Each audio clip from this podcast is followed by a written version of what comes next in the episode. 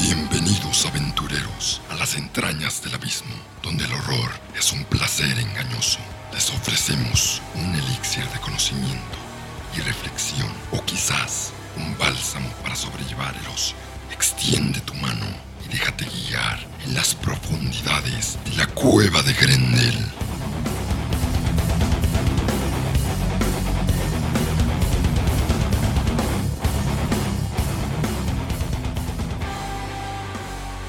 Mucho gusto aventureros, soy Andrés Rodríguez, voz principal de la cueva de Grendel y este episodio, en este episodio empezaremos un segmento bastante interesante. Cuatro episodios donde hablaremos sobre la animación, pero esta vez sobre la animación japonesa, la animación del país donde sale el sol. Y en uno de los episodios previos, en, creo que fue en el de Hilda, no si fue en la entrevista con, con Cha, di esta reflexión, esta, esta afirmación sobre cómo la animación siempre tiene ciertos estigmas, donde siempre tiene esta, esta sensación de que solo es para niños y por eso queda infravalorada. Sin embargo, el anime es otra historia.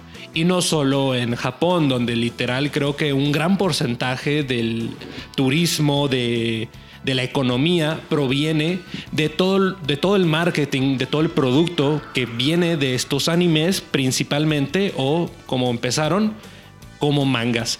Y el que más destaca, el que fue un fenómeno global, el que se hizo parte de la cultura popular de muchos países, específicamente México, aquí fue un fenómeno, fue destacar un, programa hasta otro nivel y estoy hablando de la épica saga de Dragon Ball, específicamente de Dragon Ball Z. Dragon Ball Z fue creado por el genio mangaka Akira Toriyama, que también es es creador o el diseñador de varios personajes en franquicias de videojuego como Chrono Trigger, eh, Blue Dragon y también Dragon Quest. Sus diseños pues han sido la base de, de los juegos hasta, la, hasta el presente. Y estamos hablando de que Dragon Quest ha tenido millones y millones de actualizaciones. Akira Toriyama también fue, no, bueno, mejor dicho, no fue considerado el rey del manga. El rey del manga es el creador de, de Astro Boy, de Kimba, el, león blanco, pero eso ya llega a otra generación. Akira Toriyama fue el que moldea el manga y el anime desde sus inicios. Estamos hablando de que gracias a él el anime shonen, el anime de aventuras, el anime basado en artes marciales, que estamos viendo en la actualidad, gracias a Akira Toriyama, pues se forjó, se moldeó de esa manera. Hay muchas inspiraciones, tanto por Echiro Oda, creador de One Piece, Kishimoto, el creador de Naruto, Tite Kubo, creador de, de Bleach, que estos son los tres pilares del shonen de los noventas hacia arriba. Ahora estamos con una nueva generación, pero pues el creador de Hunter x Hunter, Togashi y Akira Toriyama fueron los que moldearon, entablaron las bases fundamentales de un shonen exitoso.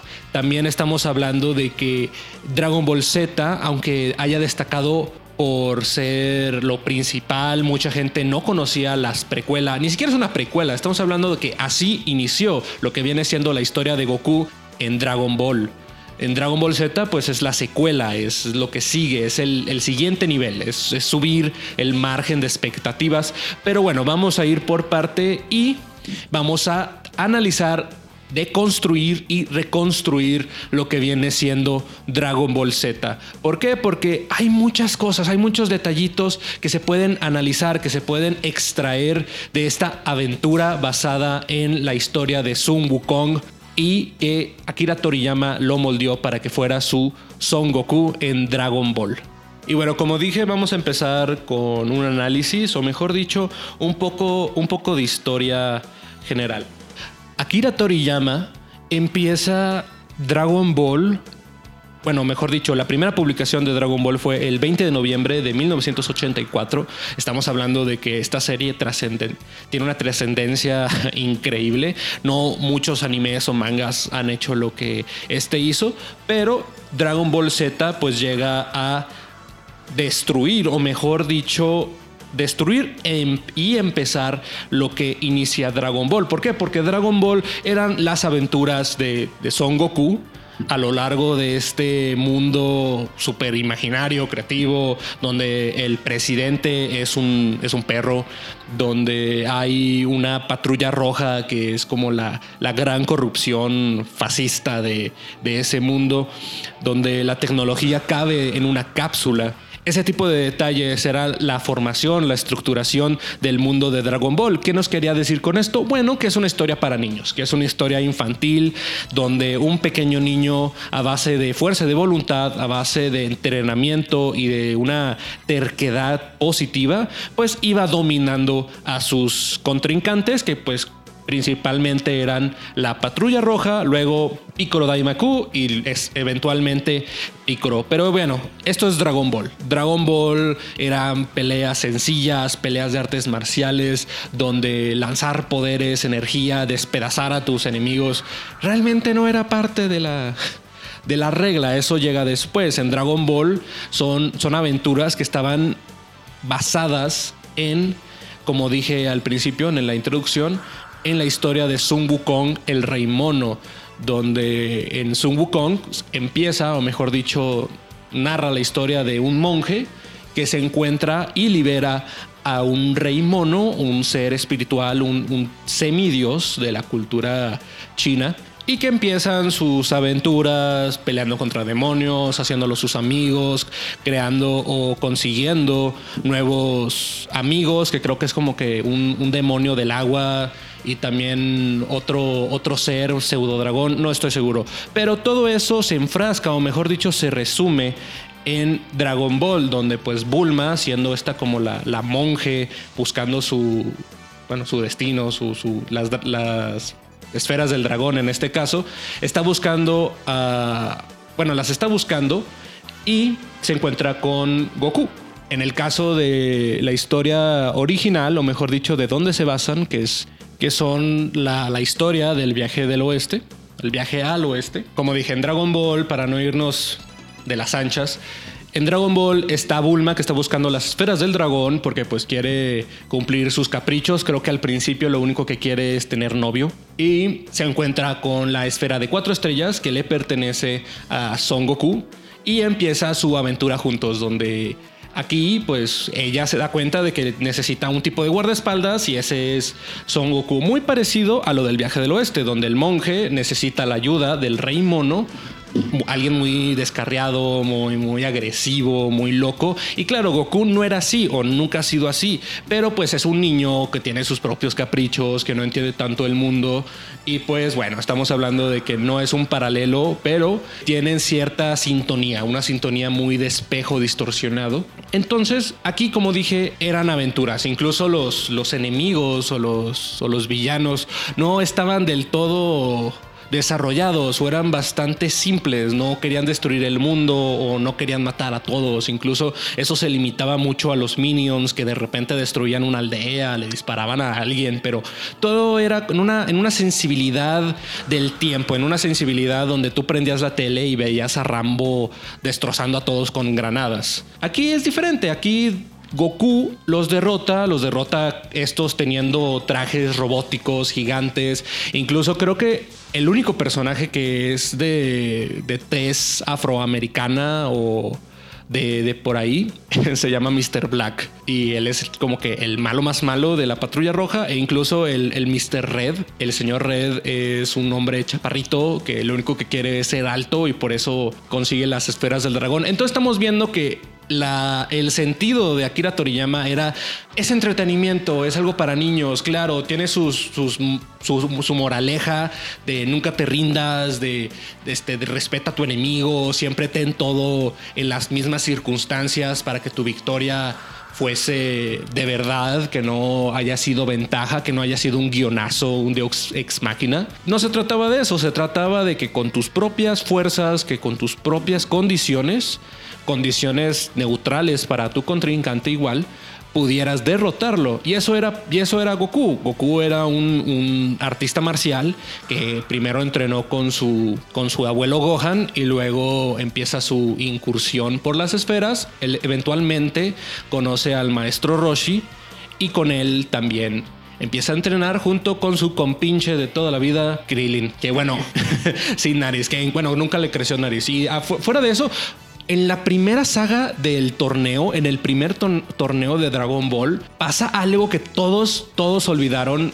a lo largo de la historia que había un momento donde Goku y Krillin estaban casi nivelados, donde Krillin tenía cierta posibilidad de ganarle a Goku. Claro, cuando Goku era un niño y Krillin también. Pero bueno, después de eso todo se va a la basura porque resulta que Maestro Roshi también batalla contra Goku cuando este es un hombre inmortal que ha tenido toda su vida para entrenar, pero como Goku es un marciano, puede ganar a todos. Pero ya, ya voy antes para eso. Entonces los enemigos más difíciles no eran aliens, lo más cercano a eso eran demonios que viene siendo Piccolo Daimaku, que era esta sombra de Kamisama, de Dios en el mundo de Dragon Ball, y pues el, hijo de, de, Piccolo Daimaku, que pues es el Piccolo que todos conocemos, que luego se volvió una niñera, pero pues en Dragon Ball todo se basaba en que son demonios, son seres espirituales o robots, que robots ya era la marca de la, la marca de la línea, porque pues sí había androides y trajes robóticos para los enemigos, pero eso se empieza a descartar por completo en Dragon Ball Z y ahora sí empezamos con la reflexión, de construcción y reconstrucción de Dragon Ball Z,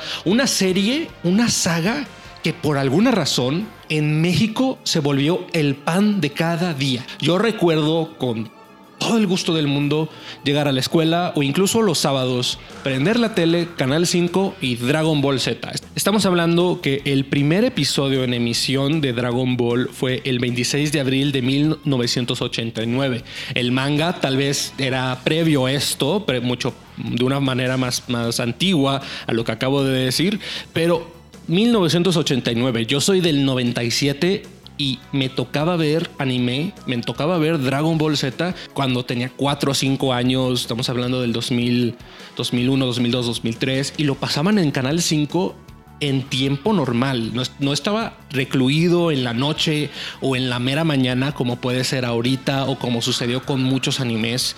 No, estamos hablando que Dragon Ball Z estaba en la tele casi siempre y solo era descontinuado por los por los, por los anuncios de 10 minutos de Canal 5. Pero es que Canal 5 se volvió la cadena de difusión cultural más grande de México. Estamos hablando que todos, todos veíamos Canal 5 en algún punto de nuestras vidas. Y ahí yo empiezo, ahí empieza mi historia con Dragon Ball, donde si no mal lo recuerdo, los los primeros episodios de Dragon Ball Z intentaron tener esa misma referencia a los principios de Dragon Ball, donde en Dragon Ball empezamos con Goku chiquito teniendo sus aventuras y en Dragon Ball Z se nos presenta a Gohan, el hijo de, Goku, que también tiene sus aventuras, que va creciendo, claro, no de la misma manera que Goku, porque pues Goku desde el principio ya tenía una mentalidad de pelea, no solo por haber sido criado por un artista marcial, sino porque él es de una raza Saiyajin, que, que viene del planeta Bellita, y que pues fue mandado a la Tierra como Kakaroto a destruirla. Hay cosas, cosas curiosas de la, de la vida, ¿no? Pero al parecer en la versión del anime se golpea la cabeza y pierde todo conocimiento y por eso Goku es como Goku. Eh, toda esa semblanza Saiyajin se pierde en, Dragon Ball al parecer porque fue una explicación muy posterior. Pero pues con Gohan siendo un niño consentido, mimado por su mamá, su, su forma de ver la vida es diferente y no tiene esa mentalidad de pelea que tenía Goku casi de manera tácita. Estamos hablando que Gohan se crea esta versión de pelear gracias a lo que vive, gracias a la muerte de su papá, que es Goku, que es, lo mata a Piccolo, gracias a que Piccolo lo cría y lo pone a entrenar. Sin embargo, Piccolo comprende hasta la saga de Cell, o mejor dicho, ya lo tenía comprendido, pero lo expresa que a Gohan nunca le gustó pelear, pero pues con las circunstancias el niño se adaptó, sobrevivió y pues se volvió uno de los personajes más memorables de la saga de Dragon Ball. Incluso pues es mi personaje favorito cuando se trata de, de jugar videojuegos. Y estamos hablando que los videojuegos de Dragon Ball fueron un complemento perfecto para el anime, porque estamos hablando que el anime eventualmente se acabó. Entonces, ¿cuál fue su legado? Pues los videojuegos. Claro, al principio hablé que los animes, los shonens de, del presente se basan totalmente del trabajo de Akira Toriyama, pero pues para el público, los videojuegos fue revivir esa presencia de, de, derrotar a tu enemigo, de hacer los poderes, de lanzar una Genkidama, crear un Kamehameha todo ese tipo de, cuestiones, los videojuegos lo recrean y complementan la esencia de Dragon Ball Z, porque Dragon Ball Z ya no es una aventura, es una excusa para pelea tras pelea donde ya no se trata de ir por las esferas del dragón, sino nomás pelear contra el enemigo. o sea, uno puede decir, pero es que los malos también van por las esferas del dragón porque quieren ser inmortales. Y eso. Pues eso siempre ha sido el tema, siempre ha sido algo que ha sucedido de Dragon Ball, pero ya ni siquiera es parte fundamental porque las esferas del dragón nunca son utilizadas más allá de revivir a todos los que murieron, quitándole toda la tragedia a Dragon Ball. Creo que el único que no se quiso revivir fue Goku cuando dijo de que yo no me regreso a la cocina, yo no me regreso a estar con mi familia, yo me quedo entrenando en el más allá. Entonces, las esferas del dragón se vuelven un segundo plano, ni siquiera eso, se vuelven un McGuffin super gastado y se empiezan a recrear las peleas que realmente fue lo que se nos quedó a todos. Eh, desde la pelea de Goku contra los Saiyans, Raditz, Nappa y Vegeta, hasta su última pelea contra Majin Buu o Kid Buu, como se, les, como se le conoce, porque pues estamos hablando que es lo que más recordamos de Dragon Ball, es lo que más recordamos de esta saga creada por Toriyama, porque eso fue Dragon Ball Z, fue el salto de nivel. Goku ahora le gana a todos, tanto seres espirituales como humanos y robots. ¿Qué sigue? Bueno, pues aliens. Entonces decimos que, que Raditz, o bueno, Raditz, el hermano de, de Goku, que es súper triste. O sea, estamos hablando de que crear un personaje que sea el hermano del protagonista es una herramienta para expandir la historia, pero que el el hermano tenga un porqué, que siga presente.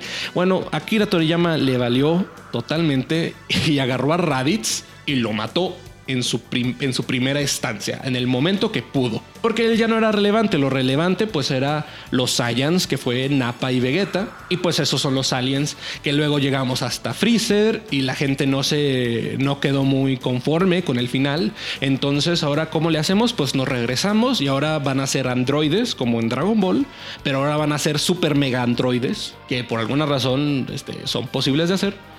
Y al final se crea un mega demonio arma Doomsday creada por, bueno, se supone que por Babidi y, sí, es Bibidi Babidi Boo, pero ahora se, da a entender en, el manga de Dragon Ball Super que no, que al parecer Majin Buu fue creado por alguien más, pero bueno, eso fue Dragon Ball Z, eso, eso fueron las sagas más importantes de Dragon Ball.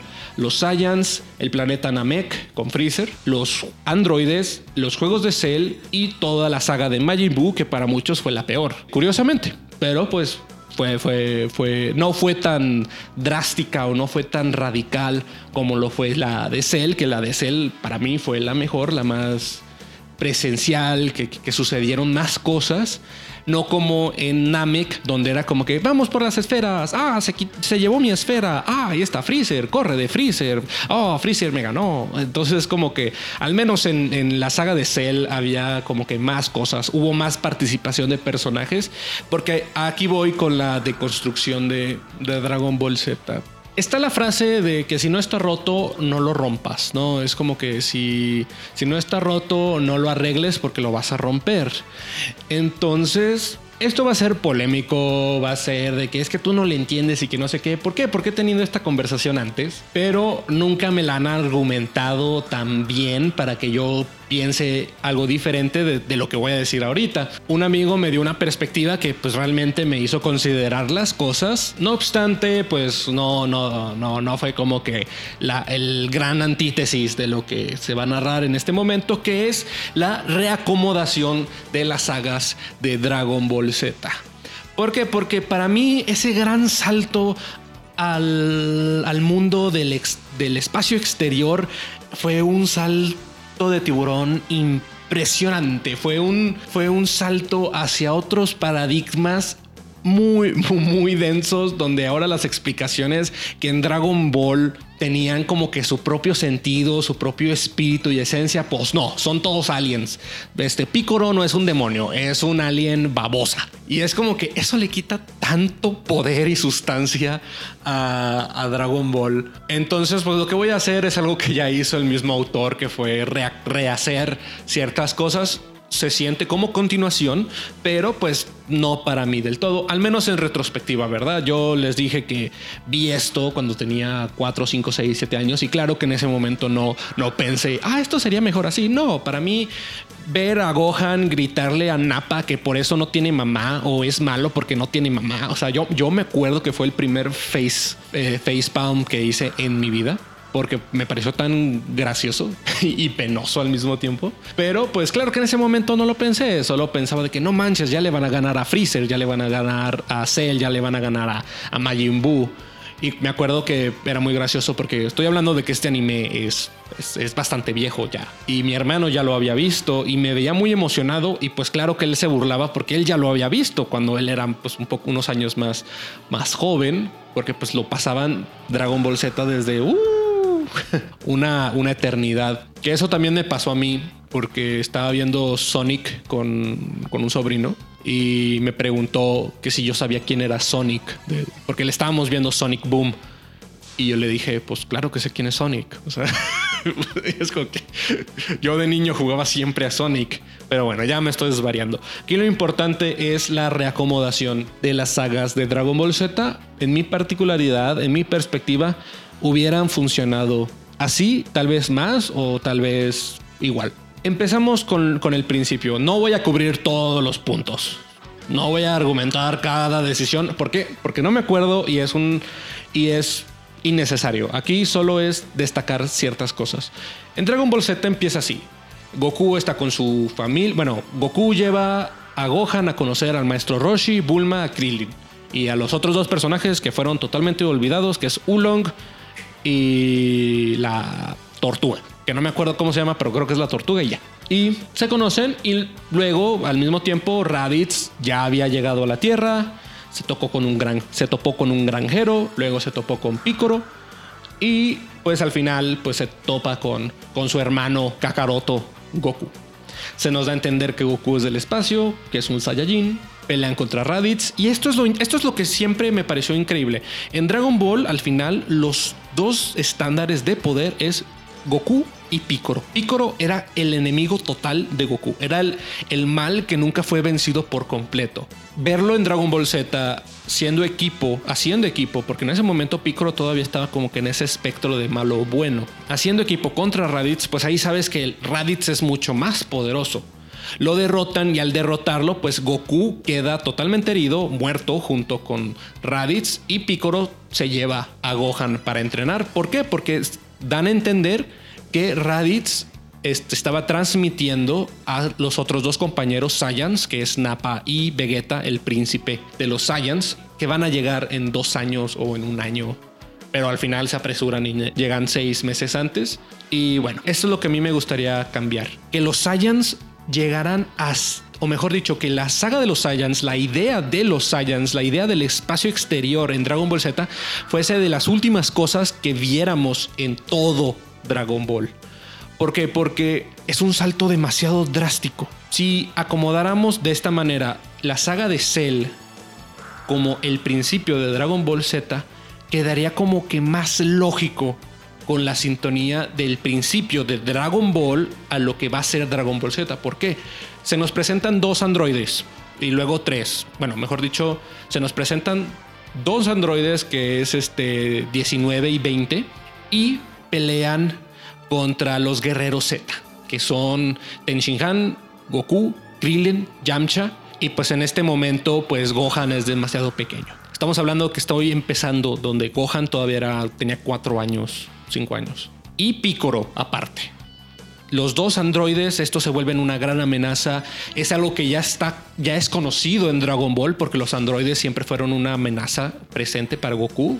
Está 8 y los demás. Que 8 al final le lo evangelizaron, le llamaron Octavio y fue la cosa más graciosa del mundo.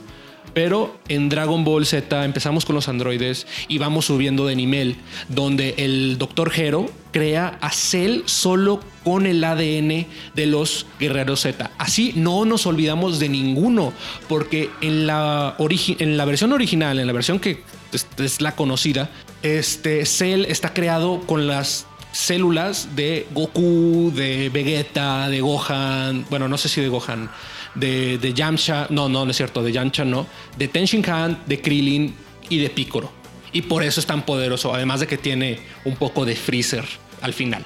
Pero eso pues es ya demasiado subir al nivel. Con los guerreros Z estamos hablando de que los guerreros que en algún momento fueron rivales de Goku y le pusieron un obstáculo están combinados en un solo ser que sería Cell. Y ya sería como que el gran obstáculo, el primer gran obstáculo de Dragon Ball tanto al punto donde Goku desaparece, o mejor dicho, Goku muere.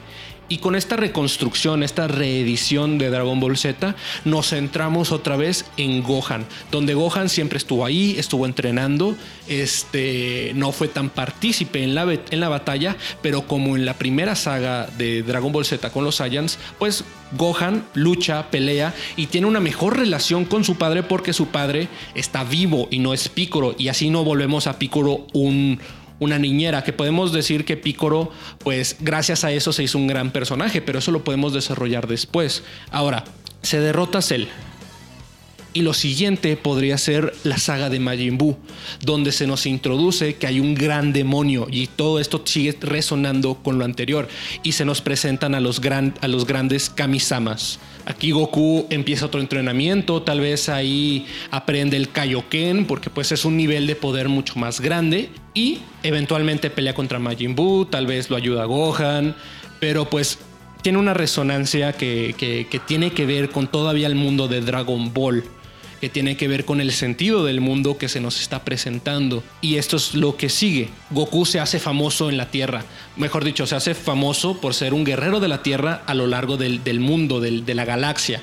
¿Por qué? Porque ya se nos presentó de una manera orgánica los, los grandes dioses que controlan al mundo y no se les quita el mérito porque en Dragon Ball Z, en, esta versión original, bueno, en la versión original, sin que yo esté diciendo algo, pues los presentan, pero al final son unos humo porque al final no hacen nada. Pero aquí pues pueden tener una presencia más interesante, entrenar a Goku, hacerlo más poderoso, tal vez aquí Goku muere y Gohan este, crece y se vuelve el Gohan del futuro que, que nunca tuvimos, porque este, la el Gohan de la línea temporal que nosotros seguimos, pues al final se transforma en un maestro que no vale cheto.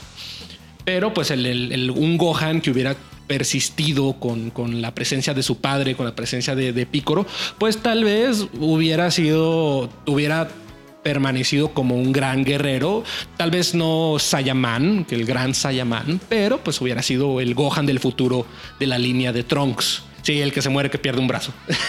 pero era un, un, personaje increíblemente épico, era un diseño muy bueno, pero pues no. Entonces, al final derrota a Majin Buu y Majin Buu se supone que es este gran demonio, el Doomsday del mundo de Dragon Ball Z.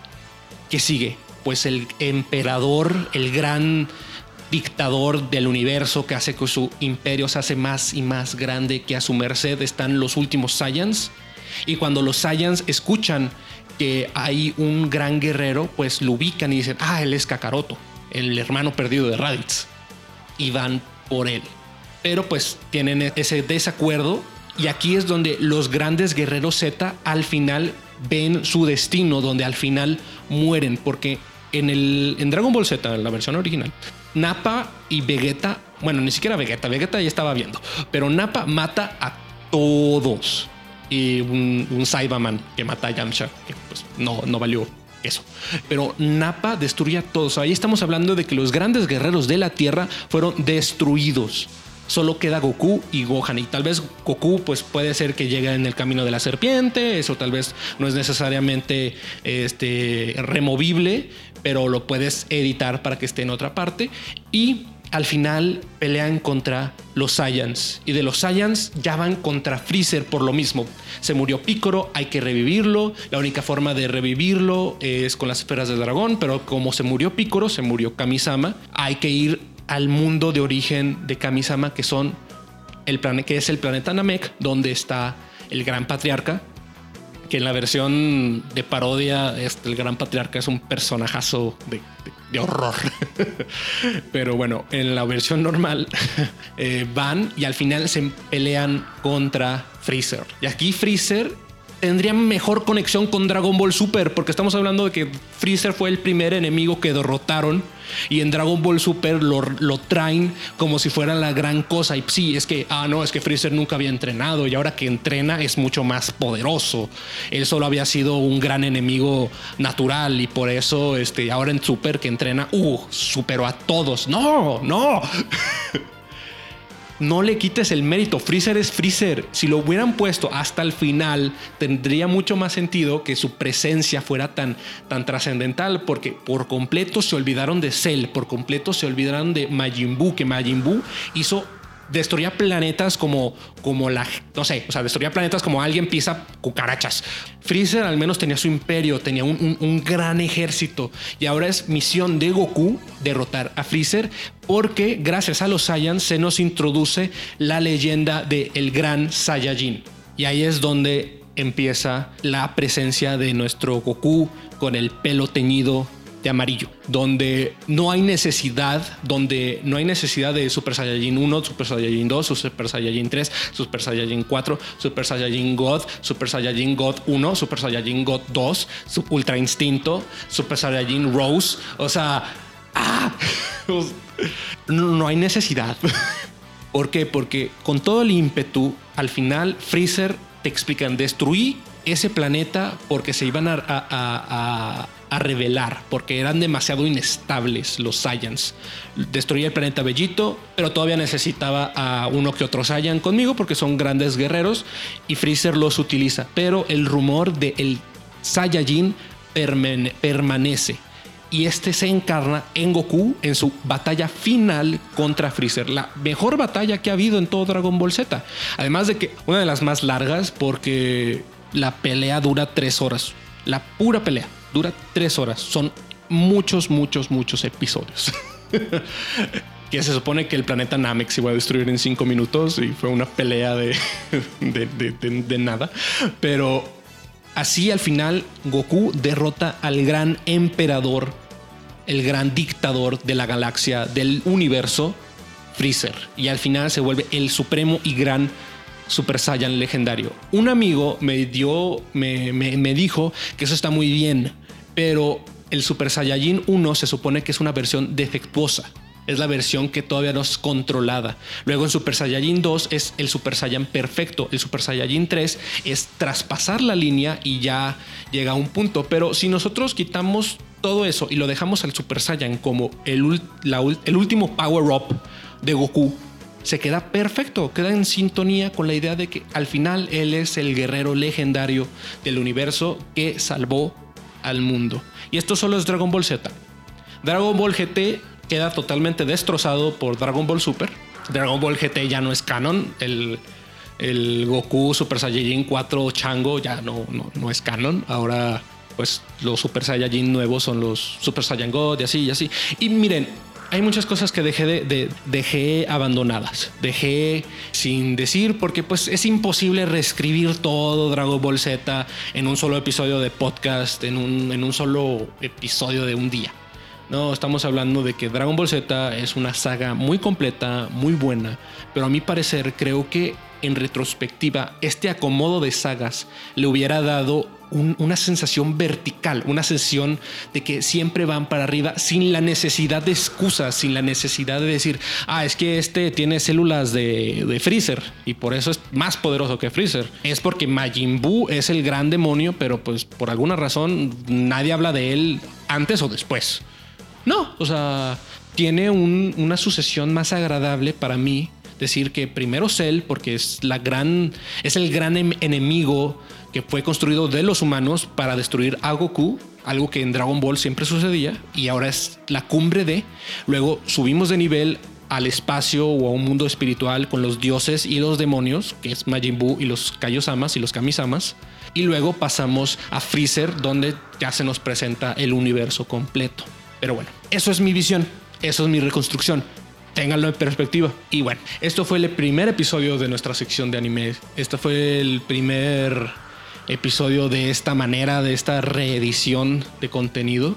Y lo quise hacer con Dragon Ball Z porque como dije al principio y lo quiero concluir aquí, Dragon Ball fue la inspiración para todos los autores y fue tan presente en la cultura que en México cuando pasaron, cuando transmitieron Dragon Ball Super, la gente quería que lo pusieran, quería que lo transmitieran en los bares, en las en los centros comerciales, en teles públicas, en vez del fútbol, en vez del básquetbol, en vez del fútbol americano, de lo que sea, porque la gente le gusta Dragon Ball, porque en México Dragon Ball se hizo algo transcultural, algo que, que, va más allá, es una adopción de una historia que emerge de Japón, basado en un cuento chino, y que llega hasta nosotros y junto con los japoneses, junto con muchas personas, porque Dragon Ball Z es, es presente en, muchas, en muchos países, pero junto a todos ellos, todos levantamos las manos y le mandamos nuestra energía a Goku para hacer la Genkidama cuando lo vimos e incluso todavía. Porque Dragon Ball Z se volvió en el pilar principal del anime shonen que nosotros estamos disfrutando en la actualidad.